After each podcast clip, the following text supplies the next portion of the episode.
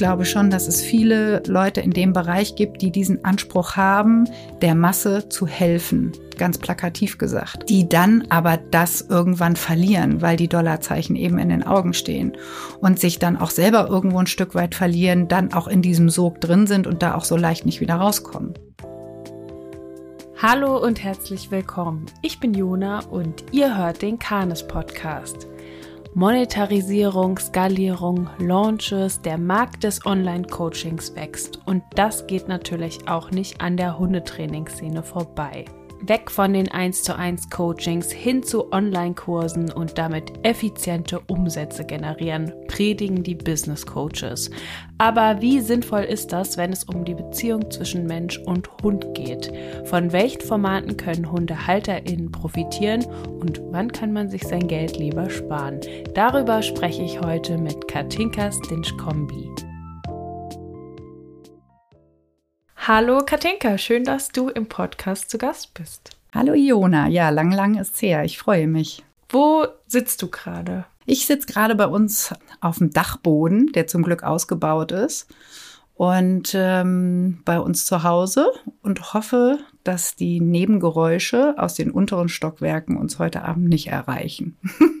Warst du heute auch schon draußen im Schnee beziehungsweise im gerade werdenden Glatteis. Du bist ja auch, wie ich, tatsächlich im Taunus in Hessen. Ja, richtig. Also wir hatten ja ähm, wirklich Unwetterwarnung, Glatteis, Schneefall. Die Kinder haben beide heute zu Hause entweder ähm, Online-Schule gemacht oder haben Hausaufgaben mitbekommen. Das heißt, keiner sollte das Haus verlassen. Ganz so schlimm war es aber nicht. Heute Morgen bin ich noch bei Schneefall spazieren gegangen und heute Nachmittag, als der ähm, Eisregen kam, habe ich die Kinder rausgeschickt mit den Hunden. Das war sehr praktisch. Ist ja aber auch mal ganz nett, nicht in die Schule müssen und nicht aus dem Haus müssen, oder? Ja, die Frage ist immer für wen. ja, ja, das stimmt. Ja, wir haben uns ausgesucht das Thema Online-Hundetraining. Und das ist ja gerade ein bisschen ein Hype, beziehungsweise immer mehr im Kommen. Logisch, alle möglichen Bereiche finden auch immer mehr online statt. Du hast eben schon gesagt, deine Kinder hatten heute sogar Online-Schule. Mhm. Online-Hundetraining, wie sieht's damit aus? Da würde ich gerne erstmal von dir wissen, wie ist es denn bei dir? Hast du irgendwie Erfahrung mit Online-Hundetraining? Hast du schon mal Stunden online gegeben oder irgendwelche Angebote? Bei uns machen wir das ähm, schon ziemlich lange, dass wir immer mal Themenabende anbieten als Online. Also Training würde ich es gar nicht bezeichnen, vielleicht eher Information oder Online-Abende. Und ähm, wir haben früher zu Beginn unserer Hundeschule haben wir das immer live gemacht. Das heißt, wir haben immer schöne Orte gehabt, wo die Menschen eingeladen worden sind. Und dann haben wir Themenabende für Welpen, Junghunde, Aggressionsverhalten und ähnliches gemacht. Und dann kam ja die Zeit mit Corona. Und da war ich tatsächlich, ähm, weil ich ja ein technisch nicht wirklich affiner Mensch bin, etwas überfordert mit der Situation, habe mich aber damit auseinandergesetzt. Zeit war ja genug da und dann haben wir gerade ähm, im Welpenbereich, Junghundebereich und ähnlichem versucht, Kontakt zu unseren Kunden zu halten über Online-Gespräche, Themen, die wir aufgegriffen haben, die sich bei mehreren gesammelt haben. Und dadurch ist natürlich hm, ein neues Arbeitsfeld auch entstanden. Und auch bei Canis habe ich schon Online-Abende gemacht, ähm, wo ich überrascht war, wie viele TeilnehmerInnen da dazu kamen und wie viele davon auch interessiert sind. Und wir bieten das tatsächlich ähm, immer in diesem Format auch an. Und es gab auch sicherlich Gespräche, die begleitend zum Hundetraining sind, ähm, die online stattgefunden haben. Das heißt, Leute buchen Einzelstunden. Das Erstgespräch hat live stattgefunden, das weitere Training auch. Und gerade wenn es um schwierige Geschichten geht ähm, und die Leute spontan nochmal Fragen haben, ein ungutes Gefühl oder auch reflektieren möchten, ob sie das Einzelgespräch richtig verstanden haben und an alles denken, mache ich gerne das so, dass man nochmal sich abends zusammensetzt, eben online und dann nochmal alles bespricht in aller Ruhe. Und gerade wenn so ein Wetter ist wie draußen und man weiß, es geht nur um ein Beratungsgespräch, äh, mache ich mir das dann doch auch häufig zunutze. Ich würde gerne mal mit dir sammeln, welche Kategorien von Online-Hundetraining es so gibt oder was uns schon so begegnet ist. Du hast ja jetzt schon mal angesprochen, generell Beratungsgespräche, so, so ein bisschen Zwischengespräche. Da würden für mich jetzt auch Erstgespräche drunter fallen. Was gibt's noch so für Formate? Ja, bei den Erstgesprächen wäre ich schon vorsichtig. Ich habe das mal gemacht, weil ich eine Zeit lang auch in München gelebt habe und dort gab es auch immer mal wieder Menschen, die gesagt haben, können wir mal sprechen? Und der Abstand zwischen Frankfurt und München ist zu groß. Und das habe ich dann auch gemacht, weil man sich irgendwie kennt und weil man sich was Gutes tun will, aber letztendlich führe ich Erstgespräche nicht gerne online, weil ich doch immer gerne einen Eindruck hätte von Hund und Mensch, auch wenn man im Erstgespräch nicht großartig Übungen vormachen lässt oder ähnliches. Aber man sieht unheimlich viel und wenn es nur ein Spaziergang ist beim Erstgespräch, ähm, wie die Interaktion ist, wie die Orientierung vom Hund auf den Mensch ist, was macht der Hund, wenn der Mensch im Gespräch vertieft ist mit mir, wie verhält sich der Hundehalter, die Hundehalterin, wenn uns andere Menschen oder Hunde entgegenkommen. Ähm, deswegen bin ich bei dem Erstgespräch nicht ganz bei dir, das online zu führen. Also da mache ich das schon gar nicht so gerne, wo es dann, wie gesagt, begleitend ist es dann eher, wenn ich die Leute schon kenne, die Hunde schon kenne, ein Gefühl dafür habe. Ähm, und ansonsten denke ich gerade so für den Formalismus, ne? wenn man ähm, Formalien beibringen möchte, wie Kommandos, Sitz, Platz, vielleicht auch Tricks oder ähnliches, dann ähm, kann man da natürlich auch, das kommt aber dann sicherlich auch später nochmal über Videos oder ähnliches, das online auch ganz gut abfangen. Mhm.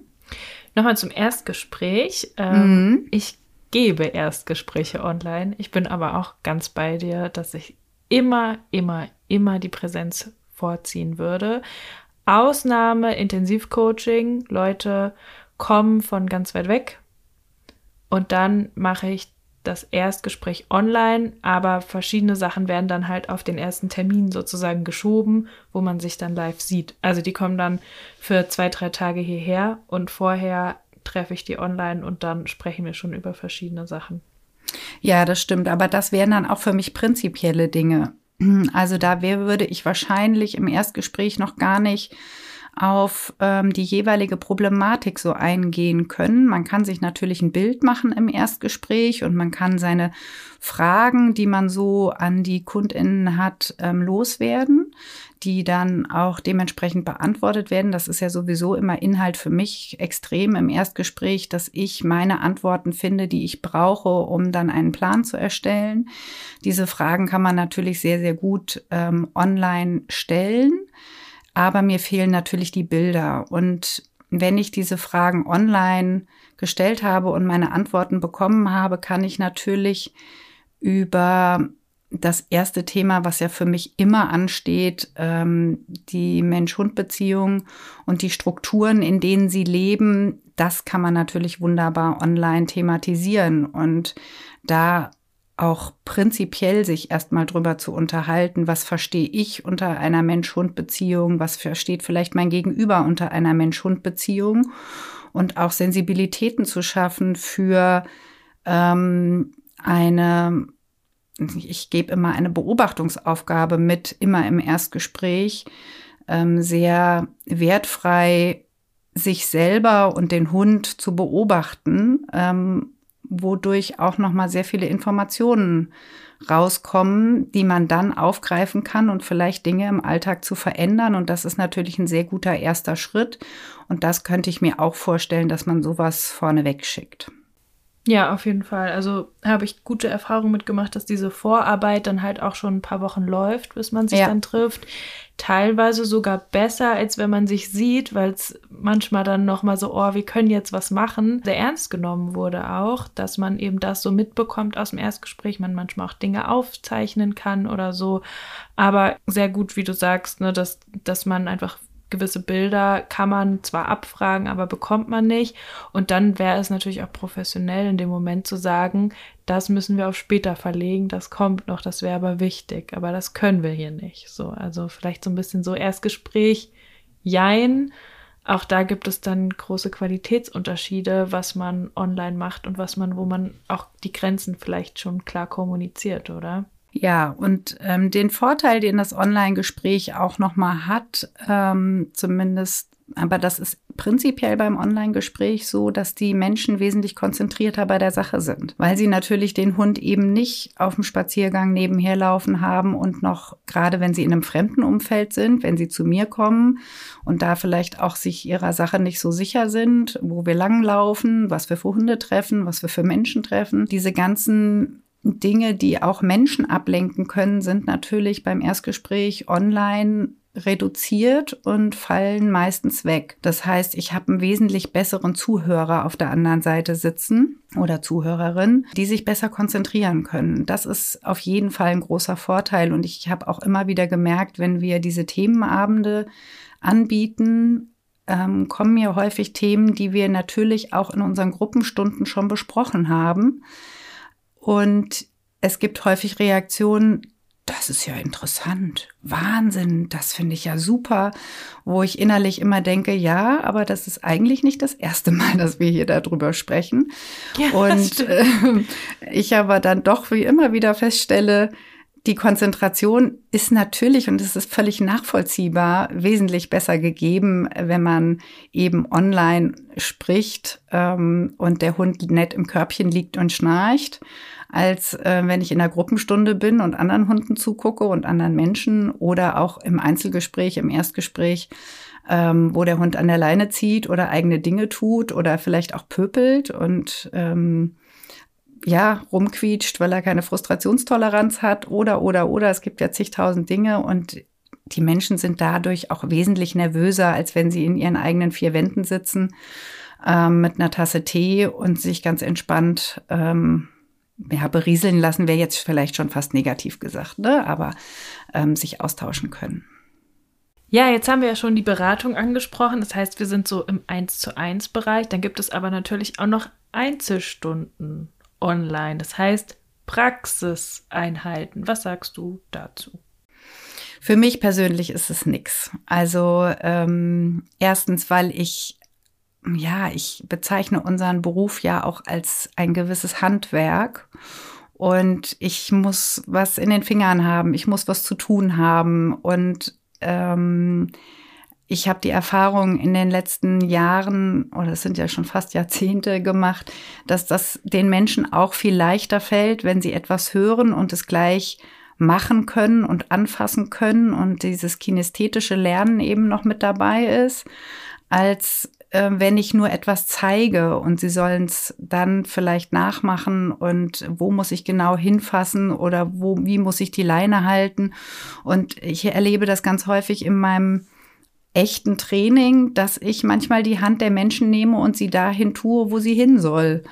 Und das zu beschreiben ist natürlich für denjenigen, der auch das Online-Hundetraining macht, eine sehr, sehr große Herausforderung. Das heißt, du musst ja auch verbal sehr fähig sein, so etwas zu coachen, dass das eins zu eins umsetzbar ist. Und das ist schon eine schwierige Aufgabe. Und du bist nicht im Wald oder draußen. Also genau. meistens ist das Thema ja auch draußen dann, ne? Also ja, und das ist ja eigentlich auch das, äh, habe ich gerade heute so einen Mini-Post gemacht, dass das ist ja das, was unser tolles Berufsleben ausmacht, dass wir rausgehen können und eben nicht am Schreibtisch am Computer sitzen müssen, was ich jeden Tag liebe, wenn ich ähm, Büroarbeit machen muss, habe ich spätestens nach einer halben Stunde Rückenschmerzen. Denke mir immer, wie schaffen das andere Menschen, wenn sie den ganzen Tag vor dem Computer sitzen? Aber gut, da liegen natürlich die Talente überall anders. Zu den einzelnen Themen, die man so im Training bearbeiten kann und wie, inwiefern die Sinn oder Unsinn sind im Online-Bereich, gehen wir auch später nochmal genauer ein. Ich habe jetzt so gesagt, ja, äh, findet ja meistens draußen. Es gibt natürlich auch Themen wie alleine bleiben und so weiter, aber da ja. gucken wir später nochmal genauer drauf. Was gibt es denn noch so im Online-Bereich? Was fällt dir noch ein für verschiedene Angebote? Naja, die Beschäftigung, denke ich, nimmt nochmal ähm, einen großen Teil mit ein. Ähm, da bin ich ehrlich gesagt auch so ein bisschen raus, weil die Erziehung ja eher so mein Thema ist als äh, der Beschäftigungsbereich. Aber ich kann mir schon gut vorstellen, dass ich da auch über Online eben ähm, viele Ideen und diese Menschen, die Beschäftigung anbieten, sind ja meistens wirklich auch sehr kreative Menschen in ihrem Bereich.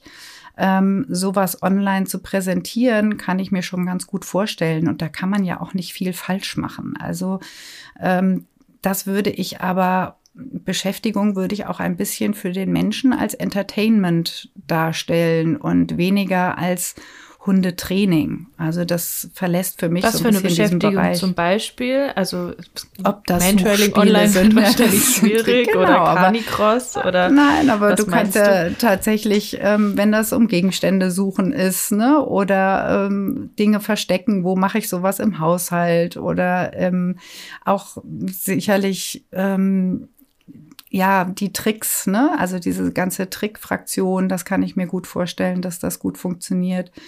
Ähm, und da fallen wir ja dann auch wieder sehr ins Formalistische rein. Ähm, und das ist natürlich bei einem Hund, der sonst keine großen Themen hat, auch gut herzustellen. Das heißt, wenn es ums reine Anlernen geht, ist da auf jeden Fall nochmal ein bisschen was möglich, würdest du sagen? Ja, also und die Erfahrung haben wir ja auch gemacht, ähm, gerade im Welpenbereich. Also da ist ja, gibt es ja auch Hundeschulen, die wirklich auch online ähm, Welpenkurse anbieten, die auch begleitend sehr sinnvoll sind. Also da kooperiere ich ja auch mit Anne zusammen, mit Hanso Hund aus Hamburg, die ja ein ganz tolles Welpentraining auch gemacht haben und haben da sehr, sehr viel Herzblut und sehr, sehr viel Energie reingesteckt und haben wirklich alle Dinge wie weiß ich nicht, Box anlernen oder andere Dinge wie Namen anlernen oder ähnliche Sachen, ist ja wirklich sehr, sehr genau dokumentiert per Video, per Text, ähm, welche Schritte aufeinander folgen, was sind die Voraussetzungen, die der Welpe erfüllen muss, damit der nächste Schritt gegangen werden kann, wie sieht eine Wiederholung aus, wie sieht eine Steigerung aus. Und das begleiten zu einem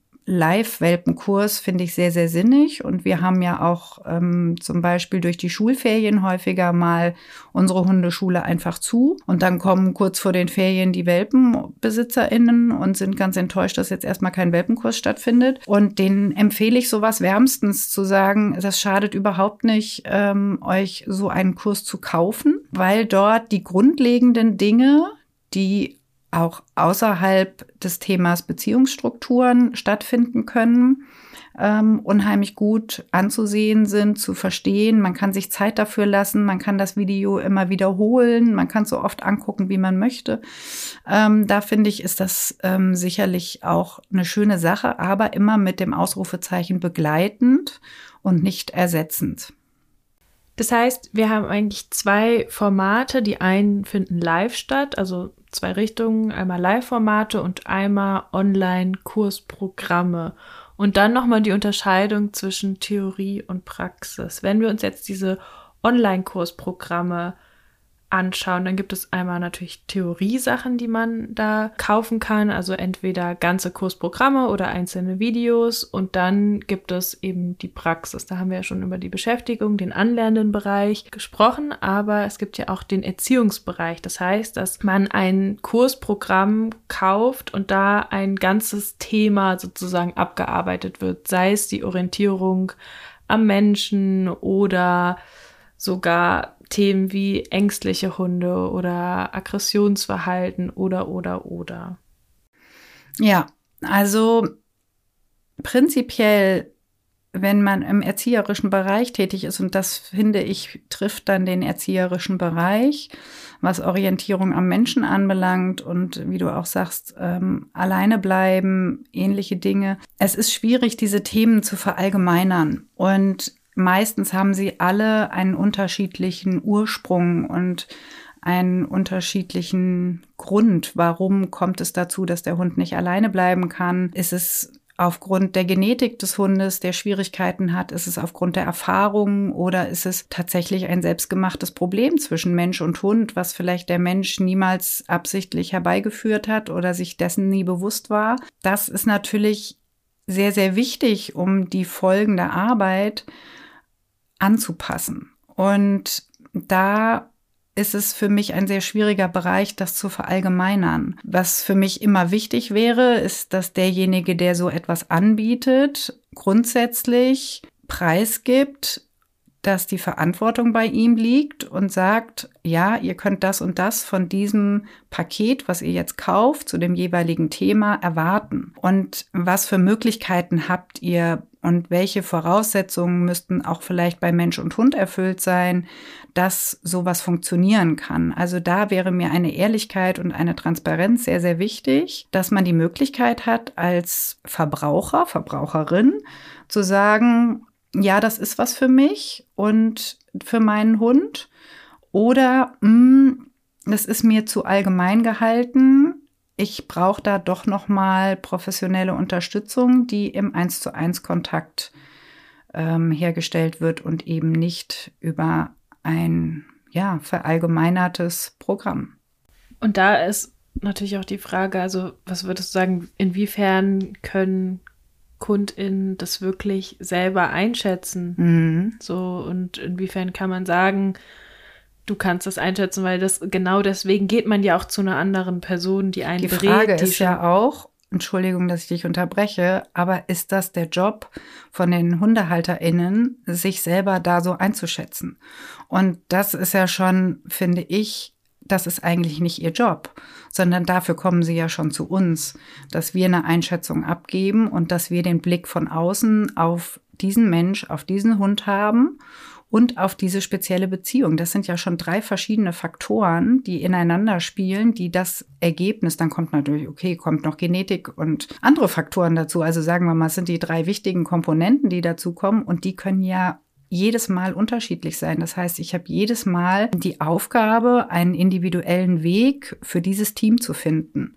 Und auch, was ich vorhin gesagt habe, die zu schauen, wo liegen denn die Ursachen.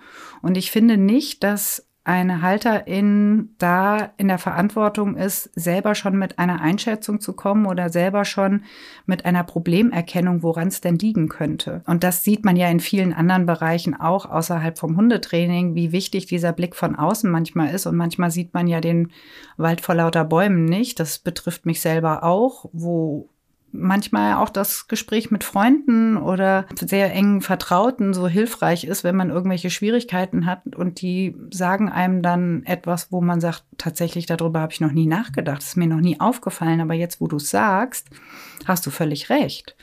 Und ähm, dafür finde ich, sind wir eigentlich da und das müssen nicht die Halterinnen schon vorher geklärt haben. Mhm.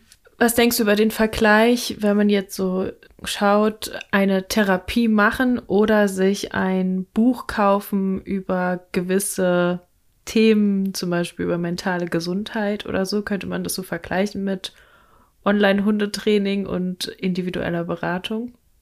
Auch da wäre ja für mich persönlich immer erst die Frage, was will ich denn am Ende des Buches? Was will ich denn am Ende des Hundetrainings? Was will ich am Ende da stehen haben? Möchte ich mich allgemein informieren über gesundes Leben und Einstellung zum Leben und möchte ich einfach meinen Horizont erweitern, was diese Thematik anbelangt, weil es mich sehr interessiert und weil mir das Thema sehr gut liegt? Oder habe ich einen individuellen Anspruch äh, für mich persönlich, ähm, mich weiterzuentwickeln mit meinen eigenen Themen und mit den Dingen, die mich als Mensch ausmachen. Und genauso würde ich auch, wenn ich ein Online-Hundetraining buchen möchte, würde ich mir diese Fragen immer vorher stellen wollen.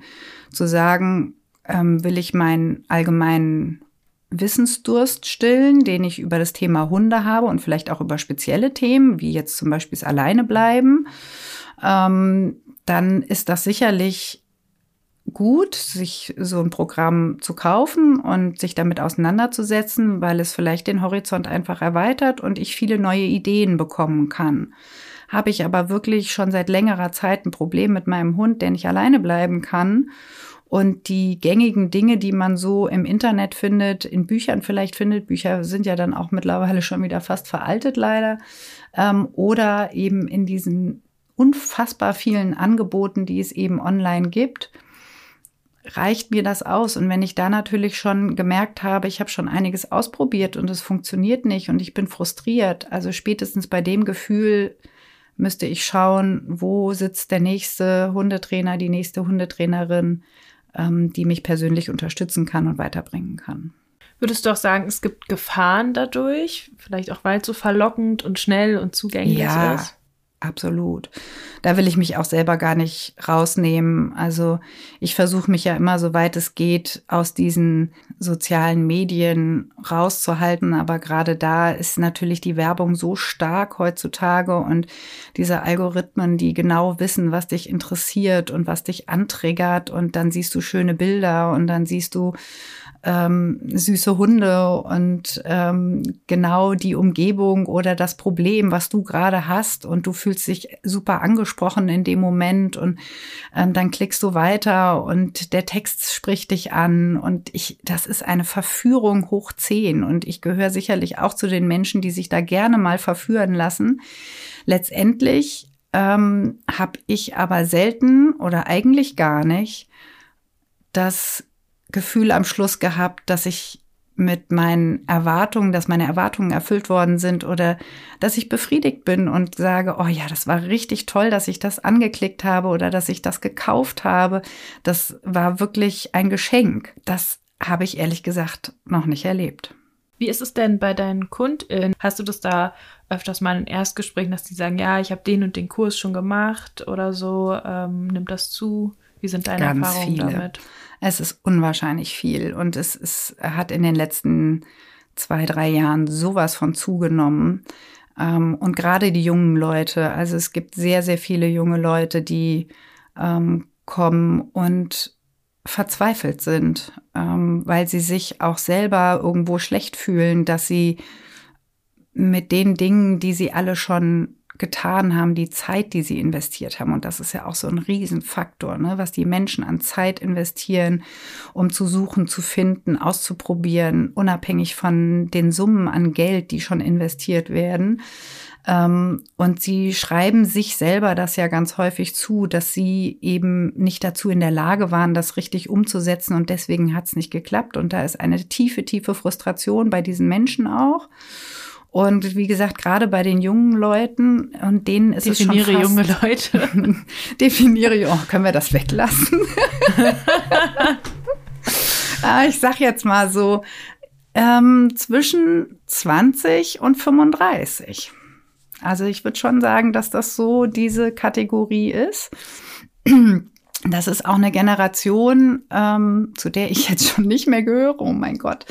Ähm, die immer alles richtig machen wollen, die einen sehr, sehr hohen Anspruch haben und dieses ganze soziale Netzwerk und das, da brauche ich auch gar nicht weiter ausschweifen, aber wir wissen alle, dass wir geblendet werden jeden Tag von den schönen Bildern, von den tollen Sachen und das war so, wie es früher halt mit Zeitschriften waren. Da waren immer nur hübsche, dünne Leute und ähm, man selber hat sich angeguckt und hat irgendwie gesagt, irgendwie gehöre ich nicht dazu, bin ich falsch.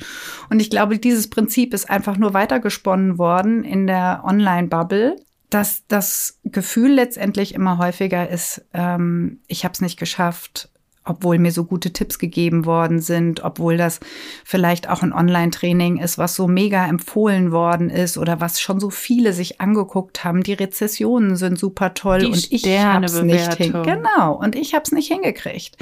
Und dann kommt tatsächlich eine ganz große Hemmschwelle und das tut mir wirklich im Herzen leid, dass die Leute sich schämen, ein Hundetrainer, eine Hundetrainerin zu kontaktieren. Und diese Scham kommt im Erstgespräch sehr, sehr häufig oder immer häufiger raus. Ähm, und das tut mir wirklich für die Leute leid, weil ich finde nicht, dass das ihr Fehler ist und ich finde nicht, dass das ihre Verantwortung ist, sondern die Verantwortung liegt in der Aufklärung von denjenigen, die das anbieten, ganz klar zu definieren, für wen ist das was, für wen ist es nix. Und ähm, immer dazu zu sagen, wie wichtig es ist, wenn man wirklich Probleme und Schwierigkeiten beim Hund hat und die legt einfach nur mal der Mensch und der Hund selber fest, dass man sich individuelle Hilfe holen sollte. Mhm.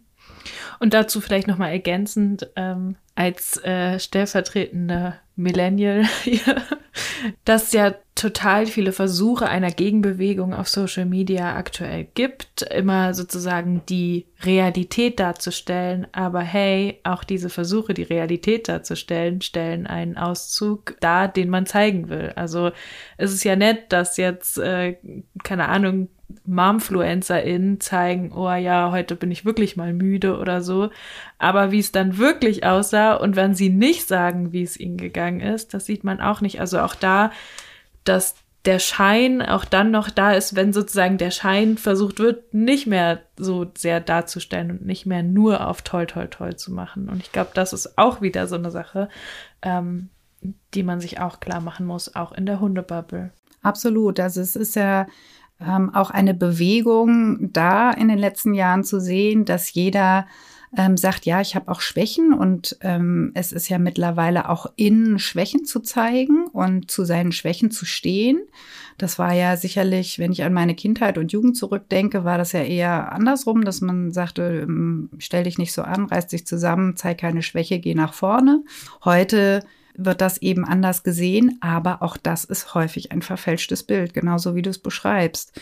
Da werden eben kuratierte Schwächen. Ja, ja, genau. Und auch das ist verschönt. Ähm, und dann sagt man, oh, mir geht's aber eigentlich noch viel schlechter als denen. Und wenn die schon meinen, dass es ihnen schlecht geht, mhm. also was macht das mit dir selber? Und ich habe eben häufig das Gefühl, dass das Selbstwertgefühl sehr, sehr in Mitleidenschaft gezogen wird ähm, durch solche Geschichten eben auch, wie du sagst, in dem Moment, wo Leute meinen, sie würden auch mal einen schlechten Tag präsentieren, ob das der schlechte Tag vom Hund ist oder ähm, vom Kind oder von sich selber. Aber die richtige Realität will keiner sehen und die zeigen wir natürlich auch nicht, weil da auch eine persönliche Grenze überschritten wird, die man verkauft sich ja nicht dann irgendwann komplett. Ne? Also das äh, tun, glaube ich, die allerwenigsten. Zusammenfassend kann man sagen, du bekommst davon auf jeden Fall mehr und mehr mit von den KundInnen, dass sie diese Sachen ausprobiert haben aber die Wirkung ist ja dann nicht so wirklich erreicht. Also leinführig sind die Hunde ja dann trotzdem nicht, oder? Auf gar keinen Fall. Die Techniken, die wir haben, funktionieren halt wirklich und das haben ja eigentlich alle Podcasts, die mit Hundetraining auch von Canis zu tun haben.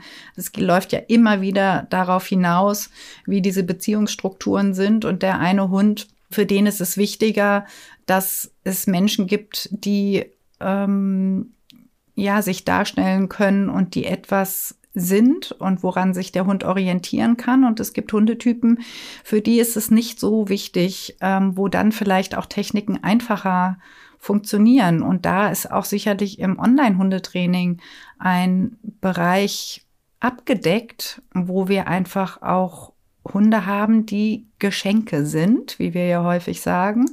Das heißt, ich muss nicht jeden Tag mich reiben, wie mit dem Terrier oder ähnlichen Rassen. Ich habe gerade heute eine Nachricht bekommen, wir sollen im Podcast nicht immer so schlecht über Terrier reden. Ehrlich? Und, aber ich bin die Letzte, die schlecht über Terrier redet. Ich habe jetzt gerade den dritten Terrier. Also, ähm, und wenn dann einer schlecht über Terrier reden darf, dann bin ich das. Das sehe ich auch so. Genau, ich liebe sie absolut und deswegen benutze ich sie auch immer. Man kann auch vielleicht den Dackel nehmen oder was soll ich, was fällt mir denn noch so ein, was ich so. Gibt es Geschenkterrier? Es, ja, ich äh, kannte tatsächlich zwei Geschenkterrier, ähm, die ihr Leben lang ohne Leine einfach so mitgelaufen sind, kamen natürlich auch aus der Reiterei, waren den ganzen Tag unterwegs. Das ist einfach auch nochmal ein anderes Leben und ein anderes Dasein. Ich glaube tatsächlich, dass es auch Terrier-Geschenke gibt und manchmal bin ich auch sehr verwundert, was für Menschen Terrier haben und die haben kein Problem. Die sehen wir ja natürlich nie so.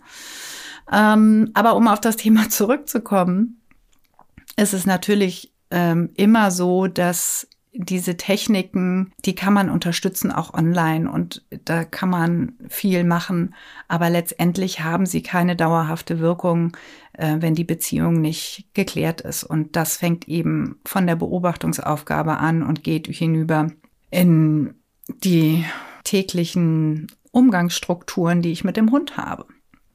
Und ich merke immer, je länger ich in diesem Job bin, wie häufig man immer wieder auf diesen Punkt zurückkommt und wie nebensächlich fast die Techniken werden. Mhm. Wer statt was? Wer statt was? Ja. Und ähm, ich möchte da auch nicht falsch verstanden werden, dass es immer nur um, ja, es, dieses, da sind wir wieder bei so einem Wort wie Dominanz und ähnlichen Geschichten. Es geht nicht wirklich nicht drum, wer ist hier der größere, stärkere und bessere, sondern es geht auch ganz, ganz häufig um Ehrlichkeit, also wie bin ich wirklich, mich nicht gegenüber meinem Hund zu verstellen, das ist auch mittlerweile, finde ich, ein sehr, sehr großes Thema, dass viele Menschen eine Erwartung an sich selber haben, wie muss man sich gegenüber einem Hund verhalten und versuchen, sich da in irgendwelche Formen zu pressen, die überhaupt nicht zu ihrer Persönlichkeit passt.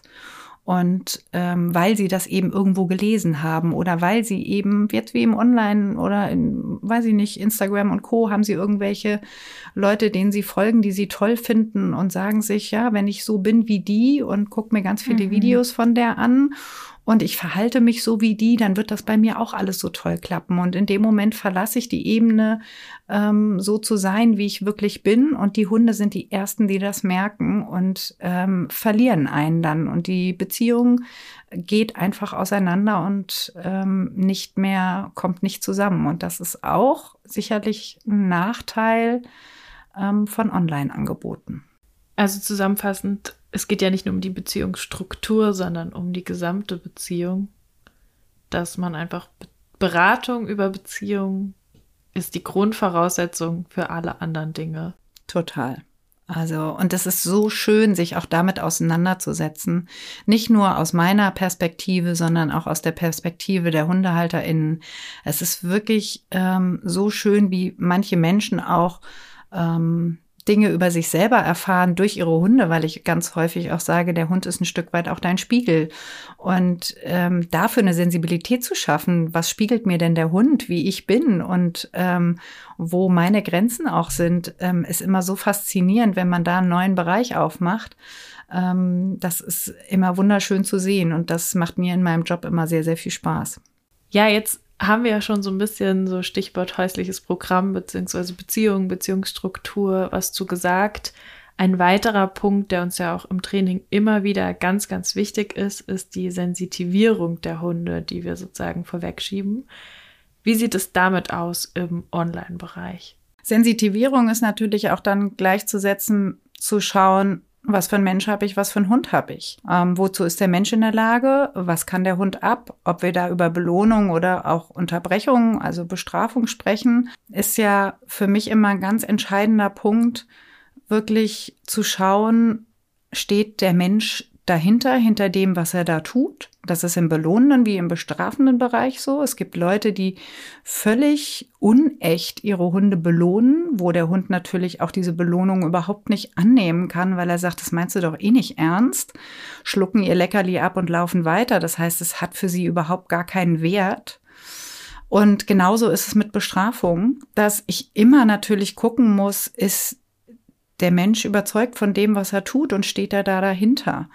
Und das kann ich natürlich sehr, sehr schlecht über Online-Hundetraining rausfinden. Ähm, wozu ist mein Mensch in der Lage? Und wenn ich dann fertige Programme kaufe, wo es heißt, du musst dann immer an dem und dem Punkt dem Hund das Leckerli reinschieben und dabei noch sagen, ja, fein gemacht und super toll. Ich habe jetzt gerade auch eine Kundin, die wundervoll in sich ruhend ist und sehr introvertiert und der könnte ich nie mitgeben, ihren Hund anzuquietschen und ähm, da rumzuspringen und zu sagen, ja, fein.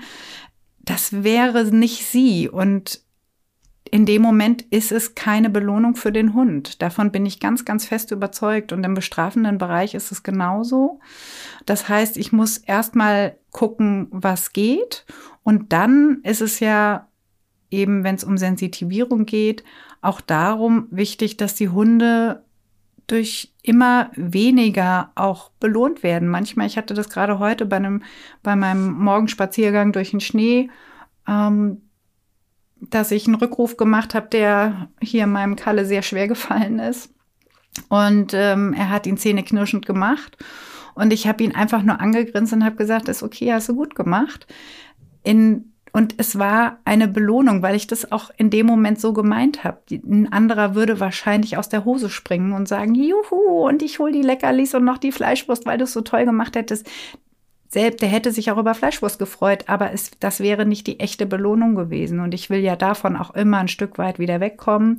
Das heißt, ähm, ob es bestrafend oder auch belohnend ist, zu sagen, ähm, immer weniger reicht völlig aus, um dem Hund mitgeben zu können, ähm, das meine ich jetzt ernst übrigens. Und wenn es nicht funktioniert, gäbe es sicherlich auch eine Konsequenz. Und genauso auch der Weg im belohnenden Bereich. Und ähm, da kann ich natürlich schlecht individuell begleiten und ich kann schlecht auch sagen, Belohnung ist das, Bestrafung ist dieses. Ähm, zumal ja bei der Bestrafung naja, bei der Belohnung auch, aber bei der Bestrafung kommen wir ja auch in einen Bereich, wo es vielleicht den einen oder anderen Hund gibt, der sagt, das machst du nicht mit mir. Bei der Belohnung ist es noch nicht so schlimm, wenn er es nicht ernst nimmt, weil er dann einfach in der Wiederholung sagt, hm, pff, ist mir ziemlich egal. Aber bei der Bestrafung kann der Schuss natürlich auch mal nach hinten losgehen. Und die Verantwortung würde ich auch nicht tragen wollen, wenn ich über solche Dinge online spreche und sie als Programm verkaufe. Ja. Mhm. Genau, und einfach auch die Gefahr, dass Hunde abstumpfen, wenn es nicht geklärt ist. Ne? Also ja, nicht nur, wenn es vorher nicht geklärt ist, sondern das heißt, ich bleibe immer in derselben Intensität, es bleibt immer dasselbe ja. und ich passe es nicht an. Ähm, weil gerade wenn ich mit Dingen neu anfange, bin ich ja am Anfang noch sehr unterstützend unterwegs, in der einen Richtung wie in der anderen. Und diese Unterstützung möchte ich aber im Verlauf immer weniger haben, dass ich eben auch mich auf meinem Spaziergang wieder um eigene Dinge kümmern kann und nicht nur noch mit Bestrafung und Belohnung beschäftigt bin und ähm, nicht gemütlich mit meiner Familie spazieren kann und schwätzen kann oder eine Schneeballschlacht machen kann. Jetzt kein Druck, dass wenn ihr jagdlich ambitionierte Hunde habt, durch den Wald lauft, die ohne Leine durch den Wald laufen müssen und ihr dabei eine Schneeballschlacht machen könnt, okay. Aber ich glaube, der Punkt ist klar und wichtig. Mm, jetzt haben wir viel über die Praxis gesprochen. Wie sieht es denn mit Theorieangeboten aus? Ja, da haben wir ja vorhin das schon so ein bisschen angekratzt. Also Theorieangebote, ähm, wie gesagt, an allererster Stelle steht immer, was soll mir die Theorie bringen, die mir online präsentiert wird? Was ist meine Erwartung, die ich an so ein Konzept habe? Ähm, und ich finde, diese Frage muss ich mir selber stellen und muss sie mir selber ehrlich beantworten. Und vielleicht, und das fände ich toll, wenn Menschen, die online etwas anbieten, vorher auch ganz klar nochmal die Inhalte definieren und ähm, schildern können, was am Ende für jeden dabei ist, was er mitnehmen kann. Und bevor ich auch buche und bevor ich auch bezahle, ich finde, das ähm, gehört einfach dazu, dass ich als Verbraucherin hingehen kann und sagen kann, was kann ich erwarten von diesem Online-Abend? Ähm, was sind die Themeninhalte? Was, mh, mm, worauf wird eingegangen? Und dass da wirklich eben aufgeklärt wird. Und ich finde dieses Thema Aufklärung ganz, ganz wichtig, eben das nicht zu verwechseln mit gutem Marketing, ähm, sondern wirklich, dass ich als Verbraucherin hingehen kann und sagen kann, ah ja, okay, die und die Punkte wird es für mich heute geben, die abgedeckt werden, ähm, wo ich was mitnehmen kann für mich und dafür zahle ich gerne einen gewissen Betrag X. Und die anderen Sachen, das ist mir klar, werde ich ähm, individuell angehen möchten. Das ist immer so der erste Punkt. Und Theorie ist natürlich schön, das auch online präsentieren zu können. Ob das jetzt wirklich, ich, mir fallen jetzt so prägnante Themen ein, wie die Pubertät, ne?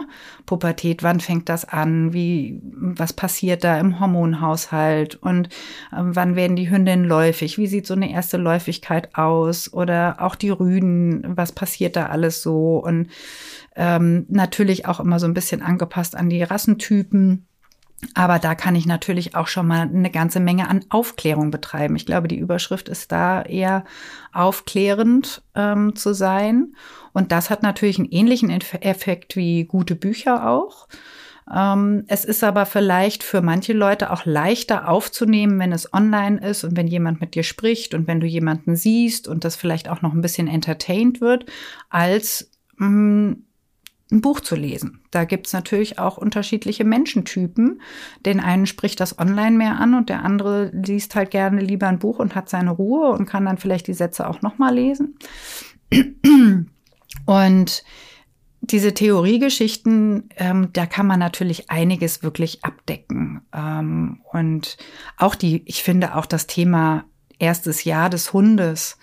Ähm, was passiert so? Was kann ich erwarten ähm, im ersten Jahr eines Hundes? Was sind so die Abläufe oder Stubenreinheit oder was auch immer? Da kann man sicherlich einiges machen. Man kann auch über Aggressionsverhalten und Jagdverhalten sprechen, aber dann spreche ich da allgemein drüber und erkläre erstmal, was ist Aggressionsverhalten, so ähnlich wie das hier auch im Podcast abläuft, ne? dass man ähm, erstmal sich über diese Themen ähm, schlau macht und Begriffe erklärt bekommt. Was heißt denn Aggressionsverhalten? Was heißt aggressives Verhalten? Was heißt Aggression? Ähm, diese ganzen Dinge hm, erstmal so sich damit auseinanderzusetzen, dass ich vielleicht dann auch im Kontakt mit einem echten Hundetrainer, Hundetrainerin nicht mehr über Definitionen sprechen muss, sondern dass das vielleicht vorher schon so für mich geklärt ist, dass man nicht mehr ähm, Wörter erklären muss. Und äh, da finde ich, ist sicherlich ähm, Theorie kann man ähm, sicherlich sehr gut vermitteln, vermitteln online und man erreicht natürlich auch online jede Menge Leute. Also ich habe mich sehr, sehr mit dem Thema auseinandergesetzt, auch was es da so gibt und wo so die Verantwortlichkeiten liegen, ähm, als ich angefangen habe, online auch was theoretisch anzubieten. Und wofür wir uns entschieden haben, ist, dass wir vor jedem Video zum Beispiel eine Liste haben, die man sich angucken kann, wo steht, für wen ist das nichts und für wen ist das was.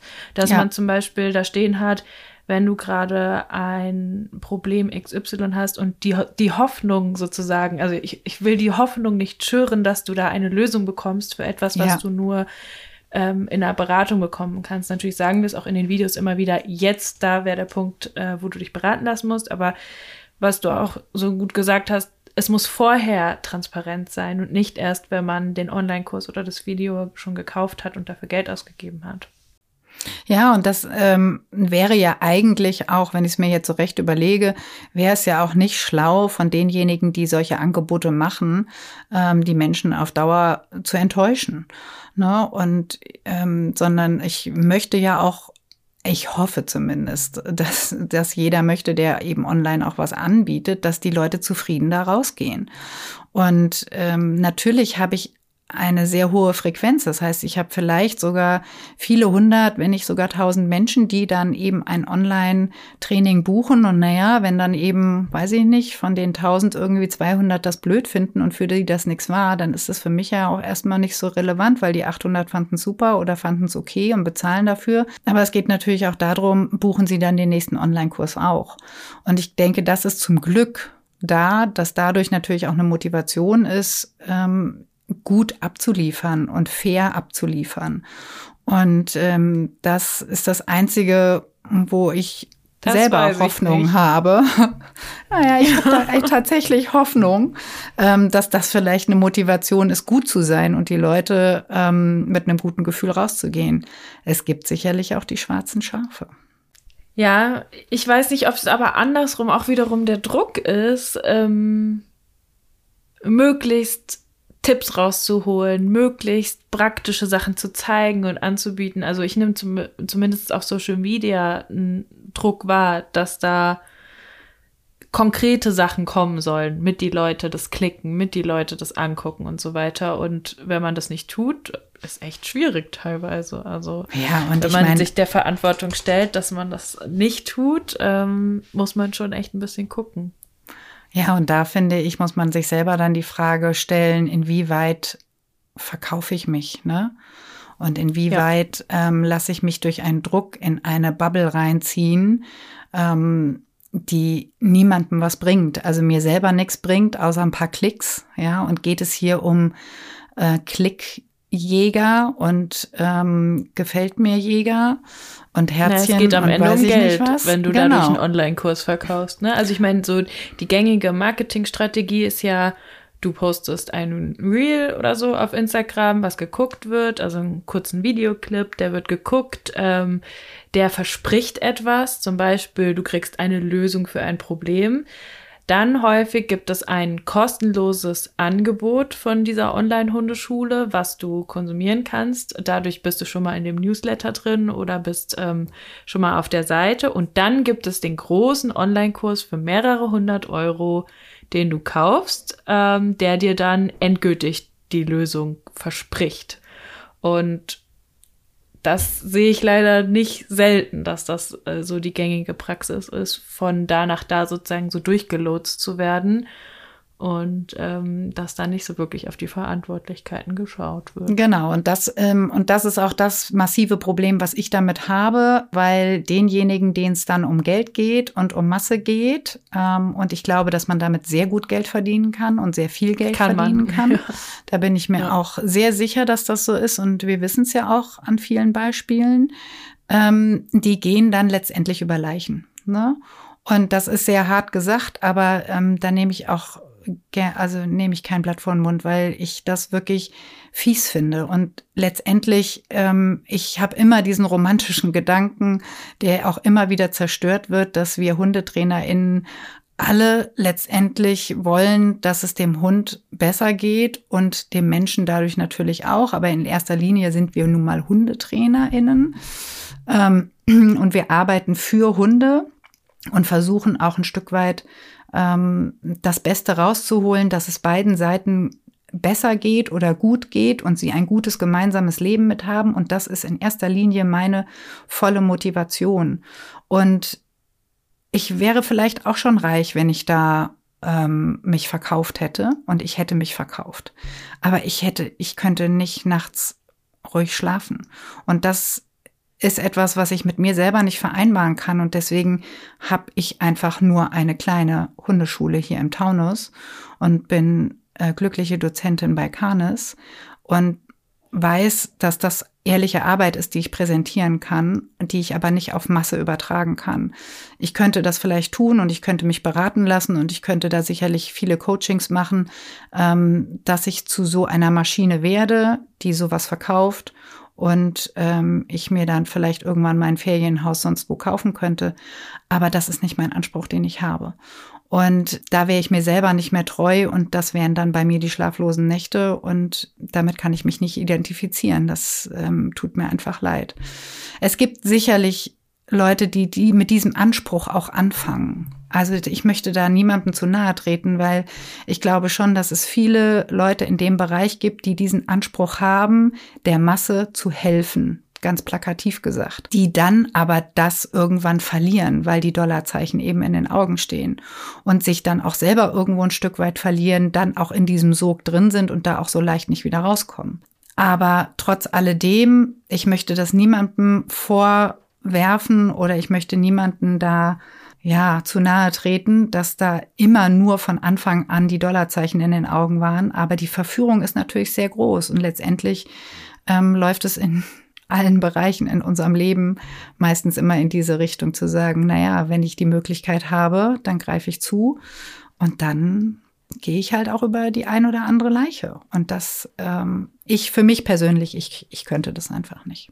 Ich habe mich im Zuge meiner Unternehmensgründung bin ich so ein bisschen in diese Marketing-Bubble reingeraten, weil ich da geguckt habe, mich da selber informieren wollte. Wie macht man eigentlich sowas? Hab mir einiges angeguckt und puh, also eigentlich ist immer wieder von vielen Coaches ähm, sozusagen auch das Versprechen, wenn du es so und so machst, dann verdienst du ganz viel und du mhm. musst skalieren, du musst es größer werden lassen, geh weg vom 1 zu 1 Angebot und eigentlich so, es geht überhaupt nicht mehr um Menschen, um Inhalte, um Helfen, um wie ich finde, einen sozialen Beruf, sondern es wird einfach, es wird ja auch gar nicht über das Thema nachgedacht oder über Hundetraining, sondern es wird einfach gesagt, ja, wenn du in dem Bereich arbeitest oder egal in welchem Bereich du arbeitest, du musst es größer werden lassen. Du musst den großen Kurs daraus machen, statt dich noch in diesem Eins zu, also es wird so richtig so negativ dargestellt, wenn du eins zu eins Beratung anbietest, als ob du hinter Mond wohnst. Und ja. wenn dein Algorithmus komplett darauf gepolt ist, wie kannst du schnür wie kannst du höher, schneller, weiter werden, ähm, das ist natürlich auch eine krasse Beeinflussung. Und da braucht es einfach Menschen mit Rückgrat, die diesen Job machen, die sagen, ja nö, also ne, die auch dann das Gefühl dafür haben und dann auch wirklich nachts schlechter schlafen würden und sich da nicht so rein saugen lassen vielleicht. Ja, und sicherlich gibt es dafür auch Coaches, die dir dann sagen, wie du wieder besser schlafen kannst und wie du das mit deinem Gewissen vereinbaren kannst. Da bin ich mir ziemlich sicher.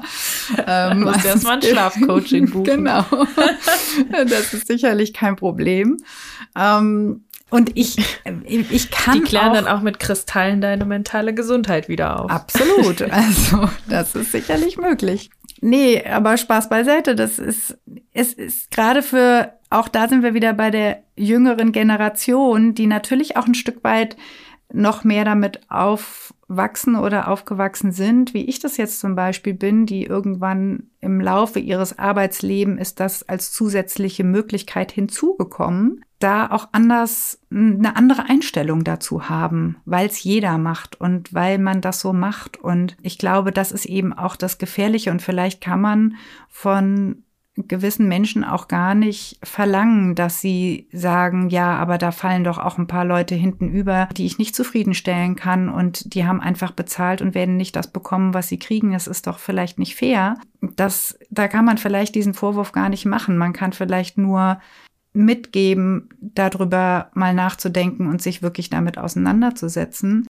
Ja, dann haben wir noch eine letzte Kategorie, also Webinare, Vorträge, haben wir schon am Anfang gesagt, ne, gibt es schöne Möglichkeiten für. Das glaube ich, da müssen wir auch nicht viel mehr zu sagen. Nee, ähm, die Erfahrung hat ja wahrscheinlich auch jeder schon gemacht. Dann Videos, wo Hundetraining mitgefilmt wird. Also ich weiß nicht, wie es dir geht, ähm, ob du schon mal so TV-Shows mit Hunden geguckt hast. Als ich früher von der Schule nach Hause gekommen bin, habe ich manchmal den Fernseher angemacht und ähm, habe sowas geguckt wie Caesar Milan oder so ähm, und habe dann den Hundeflüsterer nebenbei laufen gehabt. Und ich habe das Gefühl, das hat meine Generation auch so ein bisschen geprägt, dass viele andere vielleicht auch so ein bisschen Hundeflüsterer werden wollen. Und jetzt natürlich schwappt das auch in den Online-Bereich mit über, dass es da eben auch solche Sachen gibt, dass man ganze Trainings so wie in gewissen TV-Formaten aufzeichnet und zeigt, ich habe den Menschen geholfen, der Hund war am Anfang bissig und jetzt ist er wieder nett. Und das dann verkauft und Leute die Hoffnung haben, vielleicht lerne ich damit was über meinen Hund und dann kann ich es genauso anwenden oder dann kann ich mir dort Techniken rausgucken und das auch so machen. Vielleicht wird mir so geholfen. Wie siehst du dieses Format? Ich sehe dieses Format genauso wie das andere letztendlich auch. Ähm, ich finde es auch immer interessant, hinter die Kulissen letztendlich zu gucken, was aber auch nicht die richtige Beschreibung ist, weil letztendlich siehst du nicht, was hinter den Kulissen läuft. Du denkst nur, dass du siehst, was hinter den Kulissen läuft. Äh, mhm. Geht's ja auch schon wieder los in Form von Transparenz. Wie transparent sind diese ganzen Videoaufnahmen oder auch die TV-Geschichten? Also aus meiner persönlichen Sicht ist es so, ich habe Schwierigkeiten, mir sowas anzugucken weil ich ganz häufig Puls kriege und äh, sage, oh Gott, äh, es geht alles überhaupt gar nicht, was hier präsentiert wird. Und deswegen schütze ich mich tatsächlich sehr häufig davor. Ich habe mir auch Cesar Milan angeguckt oder andere. Aber ähm, eigentlich war ich danach immer sehr aufgewühlt. Ähm, mhm. Und ich hatte zum Glück nie so Schwierigkeiten mit meinen eigenen Hunden, dass ich deswegen so etwas geguckt habe. Und ich glaube, das ist noch mal was anderes, ähm, was ich vorhin auch angesprochen habe. Aus welchem Grund gucke ich mir das denn an? Gucke ich mir das an, weil mich interessiert, wie andere Leute arbeiten und was es für unterschiedliche Ansätze gibt und will ich mich allgemein informieren? Oder sage ich, oh, ich habe genau dasselbe Problem wie der Mann oder die Frau mit dem Hund. Das Problem habe ich auch. Ich werde das jetzt nachmachen, wie das hier auf dem Video ist oder wie das hier im Fernsehen gezeigt wird. Und dann wird das bei mir auch funktionieren. Und das gibt's ja dann auch noch umsonst. Ähm, und da geht, Naja, das gibt's auch teilweise mittlerweile jetzt im Online-Bereich zu kaufen. Also sozusagen der Übertrag jetzt auf eine neue Generation. Ja. ja. Ähm, und da ist die Verführung sicherlich genau dieselbe oder das Versprechen oder die Hoffnung, die geschürt wird. Also das Wort Hoffnung ist ja einfach eins der großen Schlagwörter im Hundetraining. Welche Hoffnung habe ich? Wer hat diese Hoffnung angetriggert und ähm, wer hat mir diese Hoffnung gemacht? Und das finde ich, glaube ich, ziemlich entscheidend. Ich finde es spannend, mir sowas anzugucken. Und es gibt gerade im Bereich bei Kommunikation unter Hunden gibt es Dinge, die Spaß machen, sich anzugucken, ne? ähm, wie etwas entsteht oder wie etwas gelöst wird, aber nicht mit dem Anspruch, es selber vielleicht auch so zu machen. Ähm, ich sehe auch das eher als ein Entertainment. Ich habe noch ein ganz anderes Problem mit solchen Formaten, wo man KundInnen darstellt und mitfilmt. Und zwar dass mein Eindruck ist, dass eben KundInnen häufig dafür benutzt werden, sich selber als Entertainer darzustellen. Und das muss auch nicht immer auf, sag ich mal, RTL-Niveau stattfinden. So, also da denkt man ja wirklich manchmal dann, es ist ja auch so geschnitten, dass du denkst, oh Mann, sind die dumm, das sieht man doch von außen. So, ja, natürlich ist es so geschnitten, so. Ähm, das kann auch viel weniger so dargestellt werden, aber trotzdem habe ich den Anspruch, den Menschen so zu begegnen, dass ich voll für sie da bin, wenn sie eine Stunde bei mir buchen. Und dass es eben was sehr Persönliches ist, solche Gespräche zu führen. Und wie oft hat man im Erstgespräch, sollte man ein Taschentuch dabei haben eigentlich, weil jemand vielleicht auch weint oder weil Sachen rauskommen oder aufploppen und das dann mitzufilmen, allein da noch mehr Leute dabei zu haben, die das filmen und dann das für andere darzustellen. Klar, das müssen natürlich auch die Leute selber entscheiden, ob sie an diesem Entertainment-Programm mitmachen wollen. Aber ich finde, auch da gehört es dazu, die Leute dafür zu beschützen, weil man eben weiß, wie sensibel Hundetraining sein kann, deren persönlichen Beziehungen zu ihren Hunden groß darzustellen um welchen ja. Preis irgendwie auch. Ja. Also das ja. ist das, was mir, wo ich mich echt immer so ein bisschen ekel. ja, das ist ein, ein guter Begriff. Und ich habe manchmal die Vermutung, dass diese Menschen, die sich mit reinziehen lassen, das sind natürlich auch die Menschen, die eine gewisse Bewunderung ihren HundetrainerInnen gegenüber entwickelt haben, weil sie das Problem gelöst haben und weil sie vielleicht vorher schon sehr, sehr viele Ansätze hatten, sehr viele Hundeschulen besucht haben, Bücher gelesen haben, Online-Training viel gemacht haben und es wurde ihnen nie geholfen und jetzt sind sie endlich da angekommen, wo es klappt. Und natürlich habe ich dann auch eine Bewunderung diesem Menschen gegenüber, der mich so weit gebracht hat. Und ich glaube, dass unterbewusst da auch eine gewisse Dankbarkeit dann stattfindet, zu sagen, ja, wenn ich ihm einen Gefallen tun kann oder ihr einen Gefallen tun kann, dann lasse ich mich gerne mitfilmen. Wer weiß, wie ich das noch in fünf Jahren finde. Und ähm, da hast du schon sicherlich recht. Ich glaube, das wird vielleicht auch an der einen oder anderen Stelle ausgenutzt. Ähm, trotzdem in erster Linie ist jeder für sich selbst verantwortlich und muss sich äh, vorher überlegen, ähm, möchte ich mich hier öffentlich darstellen und auch meine Schwierigkeiten und meine Probleme. Jetzt haben wir vorhin schon drüber gesprochen, dass Menschen immer mehr Anerkennung dafür bekommen, wenn sie auch Probleme eingestehen und wenn sie sagen, dass sie irgendwo Schwierigkeiten haben. Und auch das ist ja irgendwo cool heutzutage. Dann zu sagen, seht mal, wie schlecht es mir damals ging und wie gut es mir heute ging und auch ihr könnt das schaffen. Ich denke, das ist ein, ist ein sehr, sehr schwieriger Grad. Ich würde mich da so ein bisschen immer lossagen wollen von zu sagen, ja, diese Menschen sind irgendwo für sich selber verantwortlich, aber ich möchte natürlich auch niemanden ähm, dazu überreden und ich würde das auch nicht tun tun. Also mir liegt das sowieso sehr fern. Aber wenn äh, Menschen begleitet werden in ihrem Prozess mit ihrem Hund, gehe ich natürlich davon aus, dass sie in der Lage sind, für sich selber Verantwortung zu übernehmen. Und ich wünsche keinem, dass es später bereut oder dass er sagt, boah, ähm, das ist mir eigentlich zu intim gewesen. Ne? Ja, und die Frage, geht es dann, nachdem die Kamera draufgehalten hat, noch weiter mit der Betreuung oder was ja, ich meine, das ist natürlich sowieso ein Riesenproblem. Und ich bin ja ein sehr skeptischer Mensch. ja, ich bin wirklich ein skeptischer Mensch. Das heißt, ähm, ich traue immer erstmal allen nicht so ganz über den Weg. Und gerade bei solchen Sachen hinterfrage ich doch dann immer auch, was ist denn passiert, als die Kameras aus waren, in welcher Form, was Beratung anbelangt, was Training anbelangt, was Zeiten anbelangt. Ich meine, da kann uns alles erzählt werden.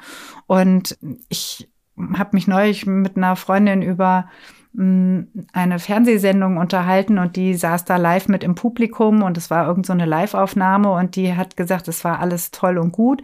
Aber Katinka, du kannst dir nicht vorstellen, was da alles noch so nebenher läuft und wie die miteinander umgehen und was da passiert und wie dann geschnitten wird, dass es dann letztendlich so aussieht, wie es aussieht.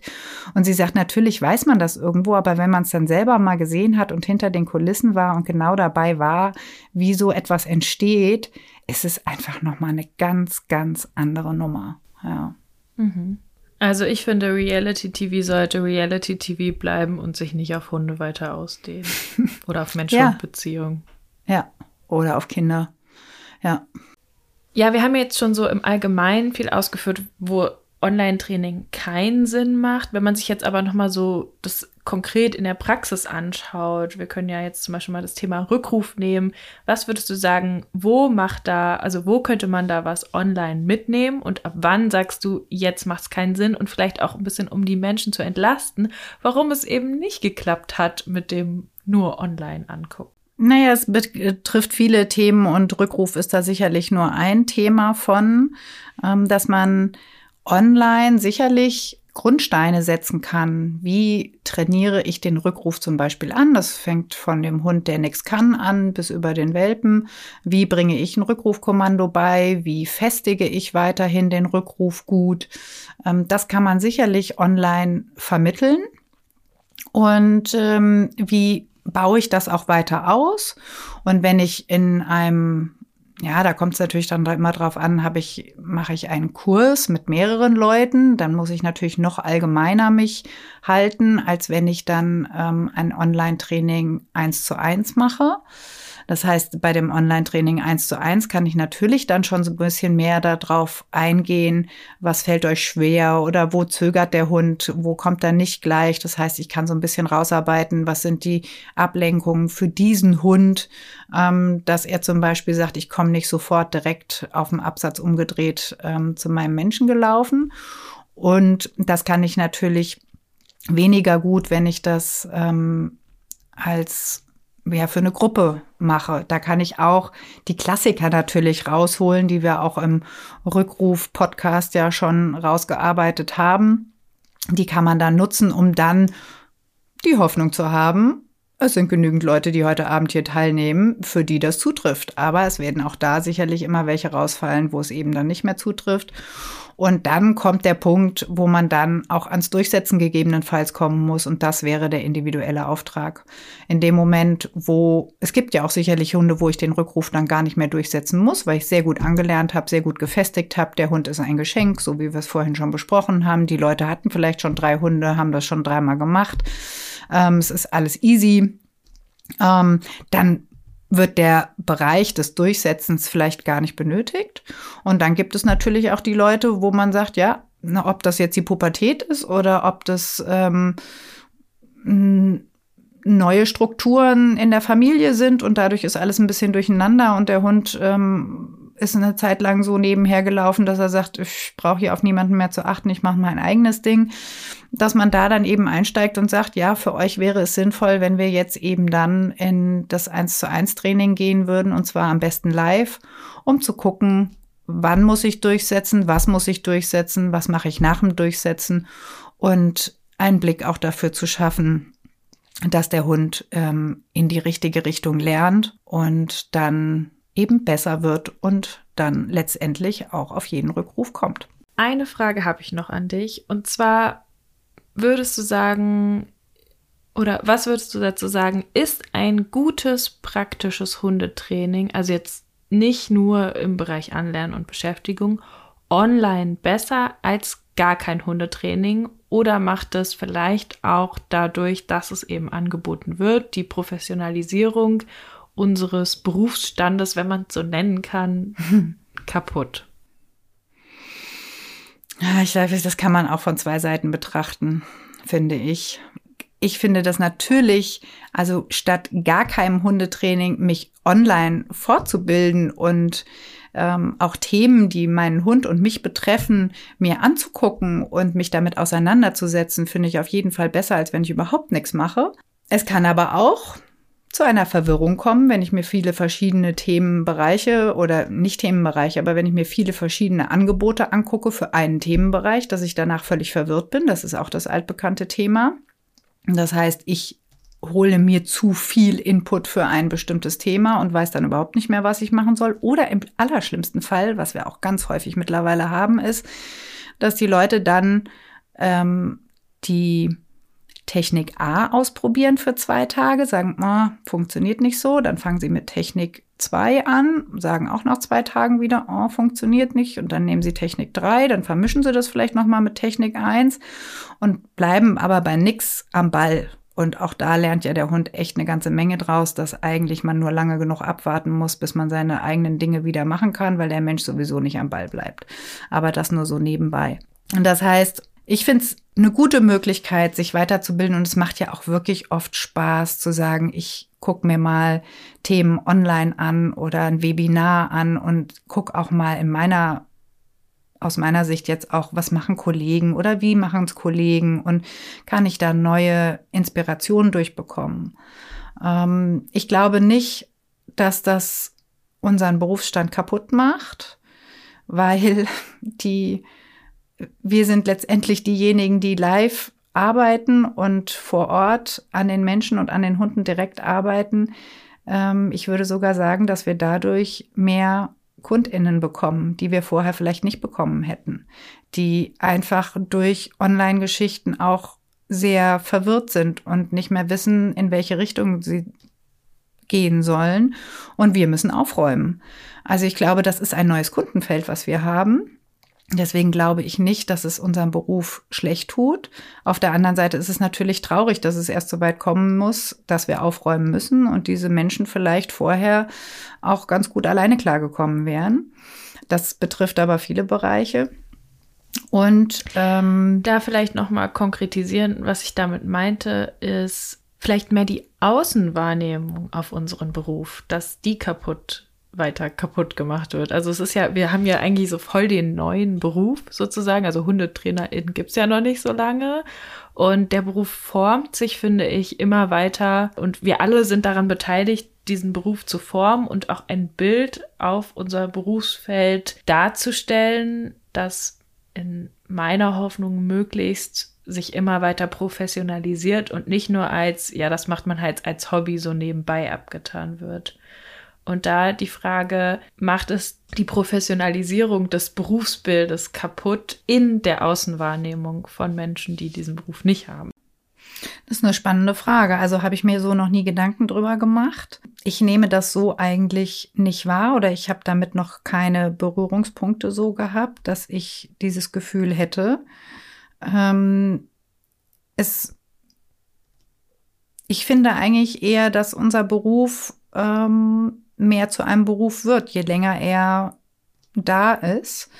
Und wenn man sich mit Menschen darüber unterhält, die einen komisch angucken und sagen, hö, du bist Hundetrainerin, ähm, kann man da mit irgendwas verdienen, so ungefähr, ähm, dass doch man sehr ernst genommen wird, wenn man erklärt, was da so alles dahinter steckt und dass das wirklich auch ein Beruf ist, den man durchaus ansehen kann.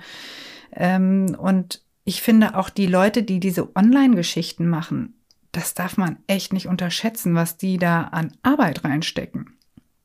Also, das ist kein Job, den ich mal eben so nebenher mache, wenn ich überlege, äh, mit Filmen schneiden und dazu was schreiben und dann musst du den Leuten antworten, die sich da alle melden zu Hunderten und Tausendsten, dann musst du das Equipment dabei haben, dann musst du Termine ausmachen, wann bist du mit den Kunden, wo, wo noch jemand mitfilmen kann und also das ist aber, glaube ich, einfach nochmal ein zusätzlicher Bereich, ähm, der eben nicht nur Hundetraining ist.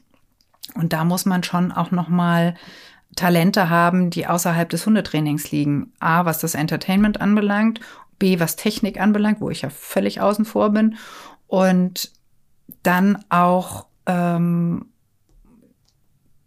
den, ja, die Vermarktung. Ne? Letztendlich musst du in dem Bereich auch nochmal, also das heißt, dieses Berufsbild wird schon größer gespannt und es ist eben nicht nur noch der Bereich, ich arbeite mit Mensch und Hund und gehe mit denen spazieren, besuche die zu Hause und ähm, ähm, arbeite an deren Problemen, sondern ähm, es ist ein wesentlich größeres Feld und von daher glaube ich schon, dass dieser Beruf ernst zu nehmen ist und dass er auch nicht durch Online-Geschichten zum Beispiel mehr belächelt wird. Also meine, meine Idee war so ein bisschen hinter der Frage oder die Frage hinter der Frage nochmal, wenn man jetzt, also so wie ich damals nach der Schule vor Cesar Milan saß, dachte ich vielleicht ein bisschen Hundetraining sieht so aus. ich habe nicht gewusst, wie viel Beratung da drin steckt, wie hart auch die Arbeit sein kann irgendwie und wie du da halt stundenlang im Wald stehst und so weiter dass es eben den Blick so ein bisschen verstellt, weil du halt andere Sachen siehst über den Beruf. Ja, aber ich glaube, das hat sich natürlich auch in den letzten Jahren erst so entwickelt. Ne, wenn man jetzt noch mal 20, 30 Jahre zurückgeht, dann war dieser Beratungspunkt ja bei weitem nicht so immens, wie er das heute ist. Und auch ähm, den Wert, den wir also als ich angefangen habe mit diesem Job, lag der Wert bei weitem nicht so sehr auf dem Thema Beratung und ähm, wie bereite ich einen Hund und einen Mensch auf das kommende Training vor und auf Techniken vor und ähm, wie verändere ich oder wie arbeite ich an Beziehungsstrukturen. Das ist ja wirklich extremst gewachsen, was ich großartig finde, weil ich glaube wirklich, dass da der Schlüssel begraben liegt in vielen Dingen. Ähm, das hat sich ja wirklich erst so in den letzten fünf bis zehn Jahren rauskristallisiert, dass da so ein Hauptfokus auch drauf ist und dass wir wirklich mehr in die Beraterschiene reinrutschen, als dass wir wirklich ja noch am Hund arbeiten. Also wie, wie selten habe ich denn noch einen Hund in der Hand? Also ich sag mal zu 80 Prozent, wenn nicht mehr, ähm, bin ich beratend technisch, äh, beratend unterwegs und nicht mehr technisch am Hund. Das heißt, am Hund selber mache ich ganz selten noch was, sondern ich möchte die Leute fit dafür kriegen, dass sie das selber schaffen und versuche so gut zu coachen und so gut sie anzuleiten, ähm, dass sie das selber hinkriegen, weil das ist letztendlich die Aufgabe, die sie später dann auch haben, so schnell wie möglich von mir wegzukommen und es alleine auf die Kette zu kriegen äh, mit den Dingen, die ich ihnen mitgeben konnte. Und deswegen glaube ich letztendlich, ist ähm, der Beruf schon heute wesentlich ernster zu nehmen. Und ich habe auch das Gefühl, dass der Beruf wesentlich ernster genommen wird. Online-Hundetraining macht unseren Beruf nicht unbedingt schlechter oder besser. Das ist vielleicht noch mal ähm, so zu sehen oder es wird nicht daran festgemacht, ob ich jetzt Online-Training mache oder nicht Online-Training, ob mein Beruf ernst genommen wird oder nicht. Und das ist, denke ich, in anderen Bereichen auch so, dass immer letztendlich auch die Person, die das kleine Unternehmen leitet oder auch das größere Unternehmen, ist diese Person ernst zu nehmen. Und ich glaube, das macht sehr, sehr viele Berufe aus. Wer steckt hinter diesem Unternehmen? Und das sind die kleinen Unternehmen wie die großen Unternehmen. Und kann ich da vertrauen? Kann ich da etwas bekommen für mein Geld? Und ähm, werde ich gut behandelt? Und das ist, glaube ich, letztendlich das, was unser Berufsbild zu dem macht, was es dann sein sollte. Und natürlich gibt es da auch Menschen, wo es halt nicht so ist, aber das ist in jedem anderen Beruf auch so. Natürlich ist es ein wachsender Beruf und es wird sicherlich auch noch mehrere Sparten geben in diesem Beruf, wo es mehrere Spezialisierungen geben wird, dass manche HundetrainerInnen es nur online machen werden und gar nicht mehr live machen und die werden vielleicht auch ihren Erfolg damit haben und die können vielleicht auch ihre Nächte gut damit schlafen. Und es wird welche geben, die sagen, ich lasse die Finger komplett weg von online, ich bin nicht auf Instagram, ich mache hier gar nichts. Und die sind auch erfolgreich und ernst zu nehmen in ihrem Beruf. Also Fazit, ich würde sagen, es kann nach vorne und nach hinten losgehen. Wir sind nicht vollkommen gegen Online-Hundetraining oder total dafür, sondern es muss auch hier individuell geschaut werden. Es gibt auf jeden Fall Nebenwirkungen und Gefahren, die zu berücksichtigen sind. Und was man sich immer auch als Kundin verdeutlichen sollte, im Hintergrund steckt oft sehr viel Verkaufen und es ist für viele HundetrainerInnen auch eine gute Möglichkeit, um sehr viel Geld zu machen. Ja, absolut. Das kann, das kann ich unterstreichen. Und ich habe, als du das eben so gesagt hast, drüber nachgedacht, dass es wieder mal der gesunde Mittelweg ist. Ne? Ähm, wo wir ja, finde ich, kann es auch total dafür steht zu sagen, wir sind nicht in der, auf der einen Seite extrem oder auf der anderen Seite extrem, sondern wir versuchen wirklich den Mittelweg zu finden und den einzuschlagen.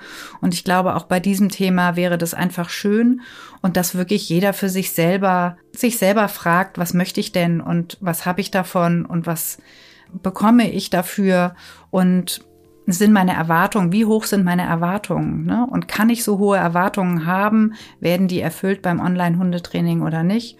Oder möchte ich mich einfach nur weiterbilden? Und das, dafür ist es wirklich auch ein schönes Medium. Danke, Katinka. Dann wünsche ich dir noch einen ganz schönen Abend. Danke für das Interview. Ja, vielen lieben Dank, Iona. Und auf einen schönen, nicht rutschigen Tag morgen. Tschüss. Tschüss, tschüss. Das war sie, die Folge zum Thema Online-Hundetraining. Die nächste Folge erwartet euch wie immer Freitag in zwei Wochen. Ihr findet uns auch auf Instagram unter canis-kynos und wenn ihr auch mal Fragen zu einer Folge beisteuern wollt, die sammle ich regelmäßig auf meinem Instagram-Account Jona und die Hunde, Jona mit i.